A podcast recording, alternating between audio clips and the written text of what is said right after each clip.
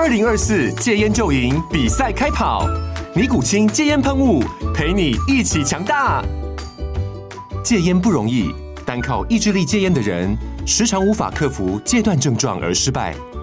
尼古清戒烟喷雾将是你的神队友，简单一喷，药品急速释放，立即缓解七大戒断症状，不限场合提高戒烟成功率。除了尼古清神队友，你还可以寻求专业医疗人员协助，一起迈向戒烟成功之路。尼古清戒烟喷雾，用科学方法戒烟，请咨询全台各大药局及戒烟门诊。本广告由尼古清戒烟喷雾、卫部药书字第零二七八三五号提供。嘉安嘉护股份有限公司，台北市中山区民生东路三段二号十楼，北市卫药广字第一一三零三零一九零号。尼古清戒烟喷雾，相伴每个新开始。经验分享，掌握趋势。各位观众，大家好，欢迎收看《决策者》，我是王嘉玲。今天我们要为大家介绍这位决策者，他是新加坡的华人，不过他选择在我们台湾来落地生根，来创业。那么他的这个家具品牌呢，现在还成为我们台湾的家具龙头。欢迎施肯柚木董事长林福请。主持人好，各位观众好。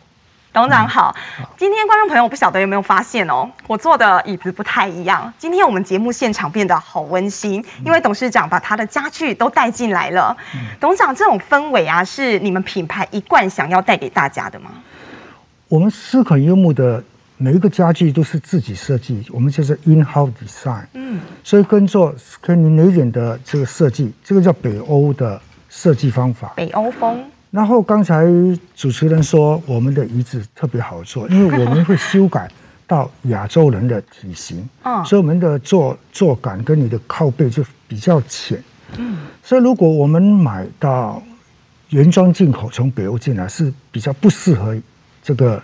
亚洲的哦，因为它设计会是否欧美人的身形，对，对它的深度跟高度是不一样的。对，嗯嗯。那我们想要品牌营造给大家的氛围感觉是什么？我们就是呃，主要的强调就是简约、简单、美、线条，嗯，就是北欧设计感，这是我们的一路来的这个坚持。嗯，这跟从小你的梦想有关系吗？呃，梦想是很阶很多阶段的哈。哦当然，我们最后一阶段当然是做一个家具人。那时候我是从一个大卖场的这个方式来做呃家具买卖，然后经过在一九八零年哦，那时候是一一九七十四年我开始，房租很便宜，嗯，大概新加坡钱一方尺两毛钱，就是一平。我早上大概计算一下，大概是七。七十四元台币，七十四元台币啊！然后到了一九八零年代的时候，我们的房租涨了五倍到十倍，所以我从大卖场转型为比较精品，就改为叫做 Scantic 现在的斯肯柚木。所以我从大概是一千平的卖场，改到大概平均大概是两千尺，两千尺大概是六十平左右，六三十对，大概六十坪。从那边我们比较可以节省它的这个租金。那我在想，我们要这么做，也是因为我在一直在转型。如果我不改变，到八十年后，我们的公司就没有办法再经营下去，因为房租太贵。嗯。如果从两毛钱变成四块钱，大概是十倍、二十倍有可能。所以我那时候就很积极的到比较先进的国家去，嗯。去考察，对，我到香港，也到日本，因为那个地方的租金很贵。我知道未来全世界大都会的租金一定会成，一定会猛涨的。所以我每次讲一句话就是超前部署，你必须想到五年、十年、二十年后的事情。那我在想，我从大型的改到小型，那变成要做一个连锁。那连锁店的方式最好的连锁，全世界我看到哈，台湾是最合适我们亚洲人去发展。我那时候来台湾，应该考察的时候应该是四十年前吧。你那时候第一个来到台湾，对你的感觉是什么？新加坡是很守法的，来到台湾，嗯、大家好有亲和力。你来到这边，嗯嗯、让你、okay. 你第一个感觉是什么？如果四十年前台湾也是非常守法，嗯、那时候是蒋蒋介石执政的时候更更加严格。嗯，但是我在投资台湾的时候，刚好是李登辉时代就已经开放了，比较自由，嗯、言论自由是完全不一样。我看到日本，看到美国，看到欧洲，我去选择。当然，我也去过大陆。我在那时候，大陆刚好要发展上海的浦东，所以我在浦东跟台湾来比比较之下。那么我选择了台湾。那我很多，呃，我们一起去考察的，大概应该是九十九 percent 的跑到中国大陆。哦，我唯一的来到台湾。你跟人家完全不一样啊。呃，我觉得台湾比较民主。嗯，它整个那时候台湾的商业法规已经很进步了。中国我们还是很难适应，它的这个法规还是一直在。变更每一个区、每一个城市都不一样。那我们在新加坡已经习惯守法，我们在一个比较没有法规的地方不能够适应。那时候我是这么的想。那最后我我的决定是对的。我的九十九 percent 的去大陆都失败，都都很惨的收场。失败退场。对。那我在台湾唯一出国那群人的考察，我唯一最成功的。现在很多新加坡的同事都会问我，为什么那时候选择台台湾，跟主持人想法是一样。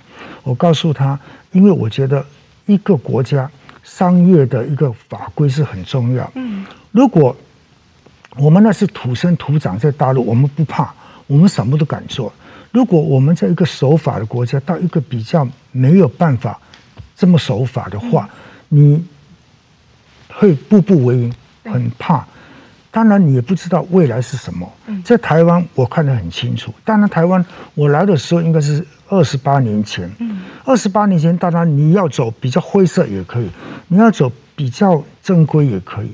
但是我是外商，我想到未来我要开连锁店，我必须要有制度，要有手法，要什么都是要一套。所以，我们从二十八年前到现在，我最骄傲的。一件事是，我们从来没有漏掉一张发票。可是这个在台湾人能接受吗？你知道来到台湾，台湾人很亲切，但是台湾人哦就爱杀价，很爱杀价。哦，你这个事情到台湾来，大家能接受吗？呃，这个开始一定是不能接受的。嗯，有没有人曾经试图想要跟你杀过价？一定有哈。哦，台湾的消费者，嗯，呃，有时候晚上我们在结账的时候。我们的业务员就跟我说：“林先生，我一张大概二十万块钱的单子，两千块尾数我不能够折下。”那么客人就很生气的就不跟我签，他流着泪的跟我讲：“我淌着血来安慰他，没关系，我们失去了他，我们还有更好的未来。”当然，这个是一个投资者最痛苦的，一个二三十万的单子，当时对我来讲是很重要的。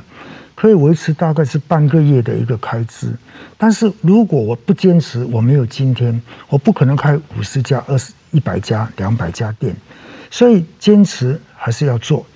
这个过程是很痛苦的，不是一个，是很长的时间，大概要五年、十年后才慢慢的一些消费者认同思肯柚木是不二价，那个是要很长时间。也很长的煎熬，那我们也是，我个人认为这个是投资，我们牺牲了很多客人，但是我们赢回现在的客人，他觉得我跟思肯买，我不会被骗。嗯，如果你跟一个厂商买，我们都是教育我们的员工说，你要跟客户要说服他是说，你跟我买是不二价，但是你到哪一家买都是一样。如果你不会讲价的客人。如果我价钱不规定，可能你在 A 店买是一百块，B 店买七十块，那你会气，你会气死你的。他会失去信心，对，对品牌的信心。对，所以我们的客人慢慢的，呃，我们的业务也慢慢的学会这一种个方式跟客人讲，而且我们的价钱是底价，你不用去猜，它价钱就是这样。如果你去一个家具卖场，你不懂它底价多少，他可能开个十万。最后五万就会成交。那如果你不懂的话，九万成交也有可能的。所以我们就用这个方式来说服客人。那最后我们是成功的。现在我知道很多家具家具同业都走我这个方式不二价，他才能够掌控他的会计。对，它一切才能够标准化，可以可控制的会计法。对，如果你不能控制的话，你根本不知道你的利润多少，嗯，看不到未来。董事长，不过根据我们对你的了解哦，以前你在新加坡小时候家里不算富裕，但是你很喜欢画画。呃，画画是，当然是每一个小孩子。呃，在读书的时候，最容易的门槛就是画画哈。画家具是你最喜欢的吗？也是其中之一，因为你画画会联联想到画家具嘛哈。那时候我是一个嗯、呃，还没有进到家具的时候，当然我们有很不不愉快的童年。那个时候我第一份工作，但是做做我的我的舅舅的药材店，第二份工作就做那个咖啡店。端咖啡，端咖啡。嗯，当时端咖啡是非常低微的，非常不喜，没有人喜欢做这种工作，因为他的这个工时很长，没有休息的，而且一上班你就要穿那个开裆裤，你们讲哈，就没有带子的，那穿一个 T 恤，那对我来讲，那个时候我觉得很自卑，穿这种衣服、这种制服，我是非常不喜欢，所以每天在上班之前就很。开心的到上班，下班很不开心，因为那时候还是很小，当然还是会会闹会哭嘛。那我的这母亲觉得，为什么你这么不开心？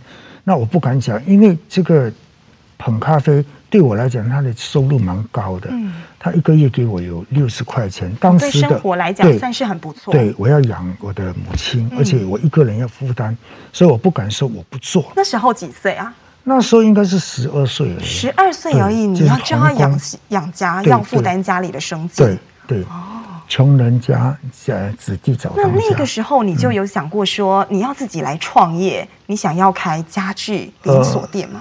那时候在一个贫穷的环境，你根本没有敢想，不是敢想。所以我在第二份工作的时候去做那个，现在台湾说快炒嘛。那快炒的时候，我有一个非常。不愉快的一一个一件事，那个我很少跟观众去分享这件事。那时候我记得我大概是十三岁左右，我大年初一要上班嘛。嗯、大年初一当然对一个小孩子来讲是非常的不开心。对，过年大家都要开心快乐，在家里头玩耍。所以我就就偷懒一下，我就迟到了，被老板就马上开除。那时候们老板开除，但是我不舍得，因为我还要养家，我不可能。你需要这一份薪水。对，然后我的大厨是很疼我，因为我很勤劳嘛。嗯、大厨说：“快点，你快去换衣服，不要管他。”那我进去，老板就不拉出来，把我东西丢出来。然后我的身上只有两毛钱，我搭公车到了上班就没有没有钱可以再回去，那没有办法，我就慢慢的。一定要走回家嘛？那时候非常伤心的回到家里。那么我第一件事最怕就是被母亲发现我被开除了哦，所以很害怕，到到家门也不敢进。但后来我就鼓起勇气进了家，我母亲没有骂，她也因为小孩子，你从你的脸、你的眼神，她知道是一个有大的问题，她没有指责，她说没关系。你今天难得过年嘛，我们出去走走，我们就看电影。我记得那时候看电影是很奢华的，我花了五毛钱，两个人花了一块钱就看了电影。他没有骂我，我们过了一个很愉快。那我心里在想，我一定要回报我这母亲，因为这个爱就让我想到，我不可能一直让我妈妈这样的依赖这么小的。收入来生活，不想让妈妈过苦日子，你也想要有一番事业，有一番成就。所以在小小年纪才十三岁，其实你心里就想说，以后要做大事，以后要做生意，没有想要做大事。然后我那时候的呃，这样一晃下去，我就把这个这个做菜馆也不开心，呃，也是离职了。那我母亲说。不要紧，我们慢慢找。那我去找我喜欢的。嗯，所以我想哈，这这这个机会跟各位年轻人讲一句，呃，勉励的话：如果你真的要去创业，如果要找你的第二春，一定要找你喜欢的。我进来这份工作我就喜欢了。在你有一个 passion，你有热情，你爱他这个工作，你自然就会做得很好。那你刚才主持人问我什么时候画家具？那个时候，那个时候，因为我们每个家具店都很小，嗯，那老板不舍得请人嘛，那我什么都要做。从那个时候，我就会从订货、画家具、设计，包括我慢慢长大嘛，十五六岁做零售，啊，做业务。从一个完全不懂的做家具，慢慢慢慢的升到整个店的经理。你从来没有觉得累，因为你喜欢。喜欢到现在还是一样。嗯，所以那个时候我就会慢慢的从很普通的员工做到经理。所以在一个小公司里面，我跟老板是很好相处的。如果我叫一个公司到有十个人的，就要搞我们有叫 politics 啊，员工跟老板。都是有一种一种 politics 哦，政治的。那我第一份工作的老板，我是跟他，那很好做啊。嗯。那时候他给我薪水是很低，因为我在学徒嘛。大概折合新台币多少？呃，四十块钱大概是八百块。八百块，一个月的薪水。对对。八百块的话，我那边做了好久，因为老板对我很好，所以产生到我现在对员工好的的这个因素。我那时候每天早上一起床，我一定要看报纸，看很多书。那老板就问我：“为什么你这么要一直要读？”我说：“我真的没有机会。”那老板就再给我八块钱，每一个月八块钱给我读夜间部。所以，我从夜间部还肩负起教育的这个身份。对，那时候我就开始进入我的夜间部。嗯，在夜间部的时候呢，我一面做工，一面就读书，一面打拼。那我的老板有一个儿子，两个儿子。一个儿子是很很有上进，一个是很不好的。那小儿子告诉我，他说：“呃，他叫我的名字嘛，哈，某某人，呃，我可能明年要去英国，嗯，那你可以帮我吗？帮我看我的爸爸妈妈，大概三年就回来。”我说：“你放心，你走。”所以这样又待了三年，就拿四十块钱多三年。所以他一回来的时候。我就告诉他，我已经可以交棒了，我就把爸爸妈妈交回给你。我把生意给打打点的很好了，那我就应该要去为我的自己的自己的人生找出路。那我就跳槽到另外一家公司。其实我很早就可以可以跳槽很高的薪水，很多人挖角，我就不要。然后我当时就这样的就耽误了。大概五年，这个小公司跳进了一个十多个人的中型公司。从那边我开始学会了，就是一条龙，从订货、设计、售业务，后来管理，还有油漆，还有还会油漆的。所以从那边学到怎么管理，学到怎么去经营。当然，呃，经营不是这么简单的。对，我第一次自己出来做生意。我用了大概是嗯，新加坡钱哈，应该是一万块钱，就是二十万台币。嗯，我就开了第一家呃夏威夷室内设计店。当然我有股东，一人一万块的两万块。室内设计公司。就室内设计，那时候我就经营了第一年，我就就全部亏到完，因为我只能做，我是做事的人，是不能够做生意，所以我不懂得什么叫做。利润 profit 我不会，我只会卖很什么东西，客人一开到价我就卖，所以年终结账是亏了，我就欠了很多钱。亏了多少？呃，那时候说三万就很多，因为我的成立公司才两万嘛，对，就亏到完。哇，亏完的话，我们的股东是一个生意人，很聪明，他觉得说老林啊，我觉得这个生意你自己可以砍了，哦，你就自己做，我就离开了，那就他离开了。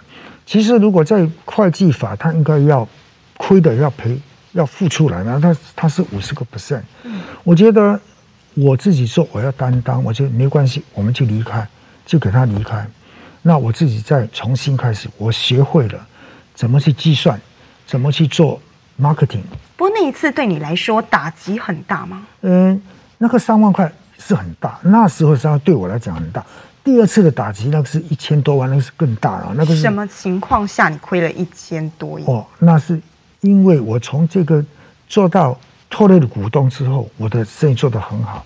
那我是一个非常嗯，要想企图心很大嘛，我不会像这样就够了，我就会找到国际的。我到了法国，找了一个新的品牌，叫做 Fly，好像现在的 IKEA，我就代理他的品牌来新加坡。那时候我大概用两千万波币来成立这个公司。你看我短短的几年可以赚那么多钱，然后我就这样的去成立这个公司，也是完全没有经验，因为法国跟新加坡的整个文化是不一样，完全不同。对。他所卖的产品跟新加坡不一样。刚才我跟主持人说，这个椅子就是一个例子。嗯，所以我进了很多很多不能卖的产品，因为刚好那时候是一九八零年，是金融，就是 currency crisis，就是金融风暴。嗯，我记得我在购买的时候，一块钱兑七七。七毛钱马克，当我要付款的时候，一块钱变一块四毛，就是 double，这么多。对，嗯，那时候我是跟欧洲的谈的 credit，就是一些货款是六个月，嗯，当我买过来六个月付账的时候就 double，那个是亏损。那我的这个利润大概三成，所以要亏七成，还亏七成。对，短短的大概是两年，我亏了一千多万。那时候真是，那时候才是真正的一个，呃，面临要破产的那个边缘，这个是很辛苦的。那个时候的打击，你觉得对你往后在这个事业上有什么样的意义吗？呃，我觉得如果一个人生没有经过这样的波折，它是不能长大的。所以我第一波已经自己自己啊、呃，告诉。啊，自己说以后不能再走同样的路，那个三万块的经验，但是这次跌下来是千万波币，一千万波币是整个两亿还是呃我忘二十亿吧，两亿还是二十？我我不会算台币。嗯，然后这个是非常大的打击，那个是没有人办法没有办法来救你的，只有我靠我自己的毅力，我就跟我的供应商就是 Fly 我说。我房子卖了，我车子卖了，我什么都可以给你，但是我还有 balance 七百万波币，七百万大概一点四亿。我说一点四亿，你给我分期付款，我一定还。那时候你破釜沉舟啦，你把所有的资产卖了，都变卖了。我的兵士什么都没有，房子什么都卖了。那一年几岁？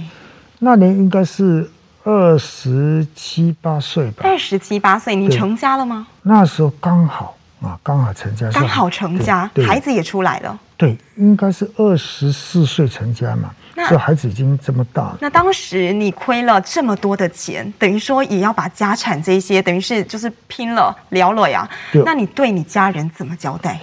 家人当然他是鼓励，因为我们第一不能够欠人家的，第二我们要负责，因为我觉得这是我的错，我要负责。那厂商很好，也给我分期付款。这个七百万，一点四亿给我七年要还清。嗯，那我们就因为我那么有诚意，我们的这个大的这个供应商觉得，呃，我这个人可以相信的，他就请我做他的亚洲区的总代理。他是很大，他是世界应该排名第三、第四大的家具呃家具公司，全世界哦。所以我是变成他的采购的代理。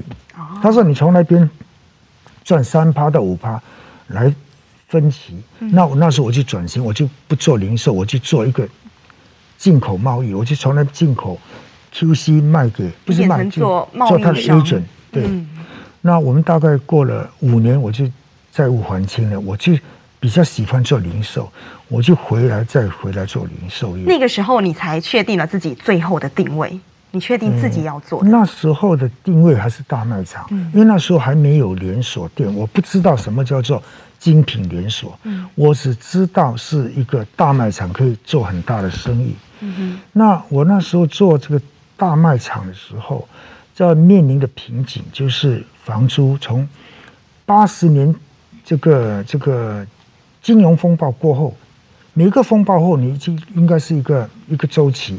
那时候一片。呃，荣景啊，新加坡大发展，政政府主务也大发展，嗯、所以我就开始就做得很好的生意。但是我看到，如果我再不转型，我的房租是租的，我们这么大的平数不可能买的，所以大概三年五年我就没有办法再经营这个行业。嗯，所以我那时候我就开始超前部署了哈。现在现在很流行这句话，我就去找什么方法来做比较小的地方，我就看日本，看香港，看比较小的地方，呃，租金比较贵的国家，它怎么经营？所以我们那时候才想到一个。北欧就是 Scandinavian 的设计是全世界最有名。那最火的木头是在印尼的柚木。如果把它结合起来，Scan Scan T 加起来，不是很完美。董事长不过很不容易哦。刚刚前面听你很多地方，其实你都挫败过，嗯、但是你都很有毅力，重新的站起来。嗯、到现在已经在台湾有一百四十家门市了。嗯、那我们也好奇哦，就是说现在其实台湾的整个市场也都一直在改变，嗯、从大家庭变成了小家庭，然后这个过程当中，台湾的消费市场结构也都在变。嗯，嗯那你怎么样稳坐这个龙头的位置？呃。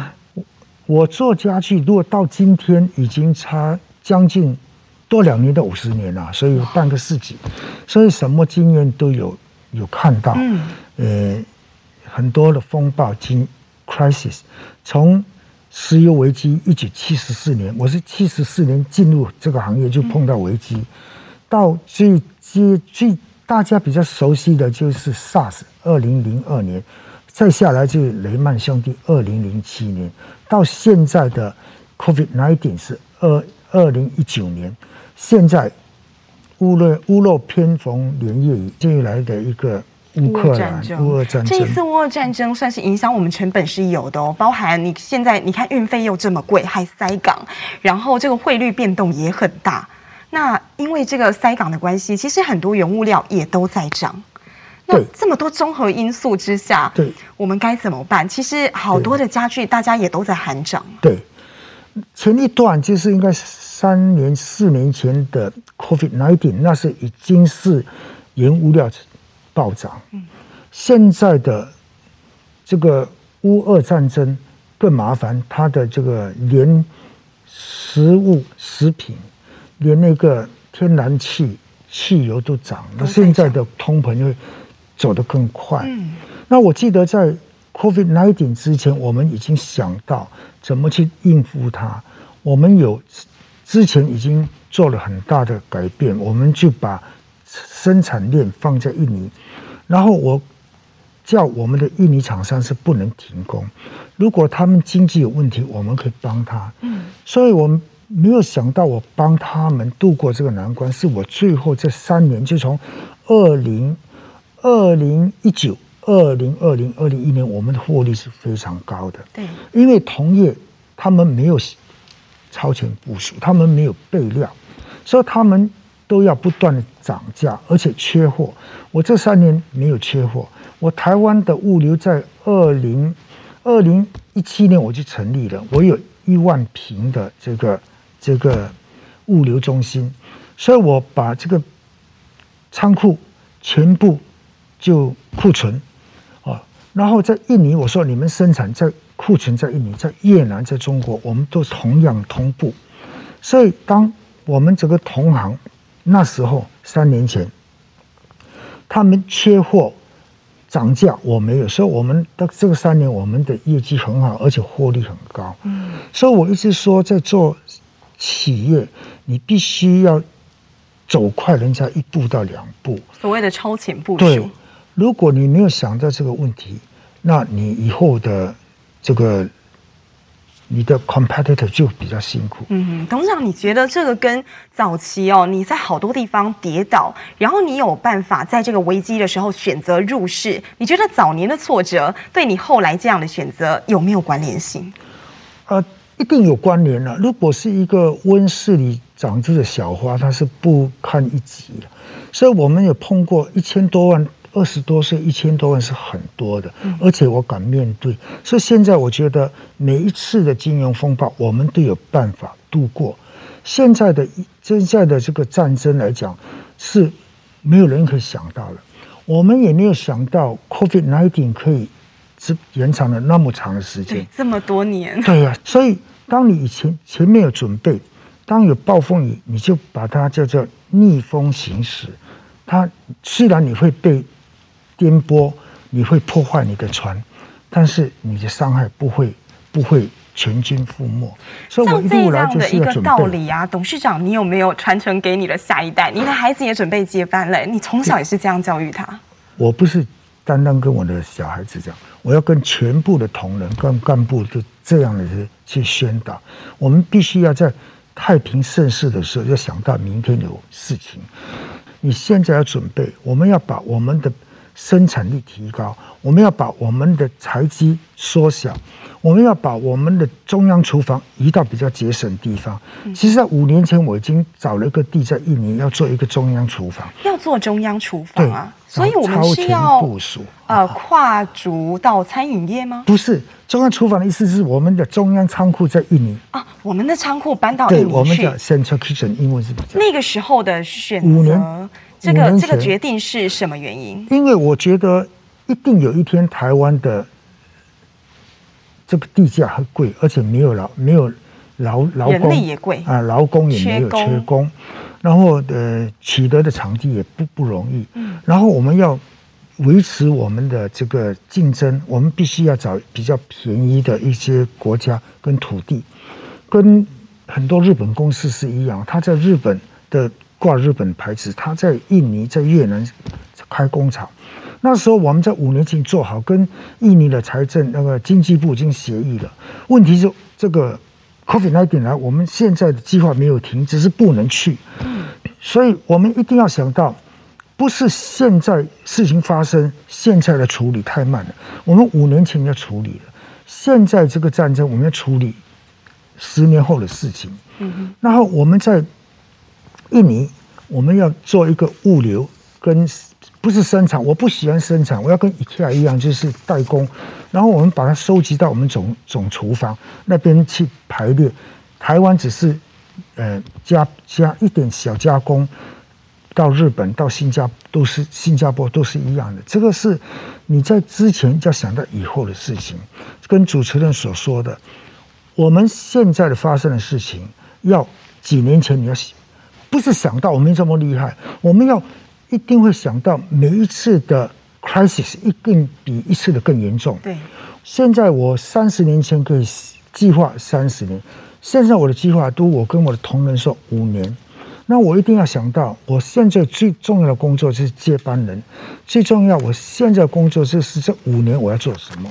我最重要的工作就是我的供应链，我怎么会保持它？嗯，我最重要是怎么让我的员工可以很快速的年薪百万，这是我的承诺。我跟台湾的员工说，在我还没 step 到之前，我一定要争取到每个多数的员工。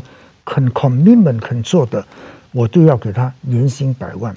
所以上个月我去了台中，哦，就是上个月嘛，哈，我就跟我员工说，我的承诺还是还是在在进行中。那我一个员工告诉我，老板，你知道我在 COVID nineteen 有一个月我的。佣金拿了六十万，我说啊，哇，那六十万你可以去拿了，那一年就超过百万嘛。他说，老板已经超过很多年了。我说只有你比较本事，而很多人嘛，我要多数的人，所以这个是我的 wish。所以我在这个几年里面，我设计是五年。那刚才说，那我怎么去维持这个店面？如果现在没有想到有的电商，我没有想到说我从这个街边店跑到那个卖场，跑到那个家乐福，这个是一个。之前就要准备，因为每一个消费者他的消费习惯他会转变的。董事长，你在培养这一些哦，比如说你把这个我们的商品送到卖场去，甚至送到一般民生用品，像家乐福这样的卖场去，是因为你自己平常很喜欢观察，很喜欢逛街吗？还是说有幕僚告诉你？OK，没有。呃，在年轻的时候当然会逛，在这个时间。以前我有三十年，我现在只有五年。我很多时间都是要阅读，要把我时间规划好。我们叫做 time management。我的时间规划五年到五年，可能很幸运有十年，所以我把这个时间的缩短了五年要做什么？我们一定要有个时间跟我们一个，我们叫 time，就是时间的这规划。第二个就是目标的管理。所以我那时候呃四十年前，我那时候没有那么幸福，现在很幸福，有这个手机可以有那个方便的。那时候我有一张纸。一个是一张纸是一个礼拜的，一张纸是一个月的，一张纸是一年的，还有一张小抄是一天的。嗯，所以我要做很多的时间的规划，到现在为止还是一样。所以我每天早上第一件事情当然要看报表，第二件事情就要规划我今天要做什么，再下来我一定要运动，再下来我还要读圣经，再下来我还要做一些我自己的休闲，还要阅读。所以你的时间要管理，如果你一天可以。当两天用，你是赚人家一天；如果你一天可以当三天用，你赚人家三天。所以时间是你要管理，一天一定要把一天的事情办完。老天也是很公平的，就给我们一个人一天就二十四个小时。所以呢，这个时间要怎么运用？你可以做多大？就像董事长所说的，你的心有多大，你的舞台就有多大。今天听董事长分享这些经验，我真的非常开心哦！我几乎一句话都插不上，因为有点像是胜读万卷书啦。那今天您的经验呢，也给大家、给观众，在这个非常时期，其实有一个很好的一些勉励跟一些敦促。那今天的决策者非常开心，邀请到林福琴董事长。啊，不敢了，谢谢，谢谢主持人。好，决策者，谢谢，我们下周再见。谢谢。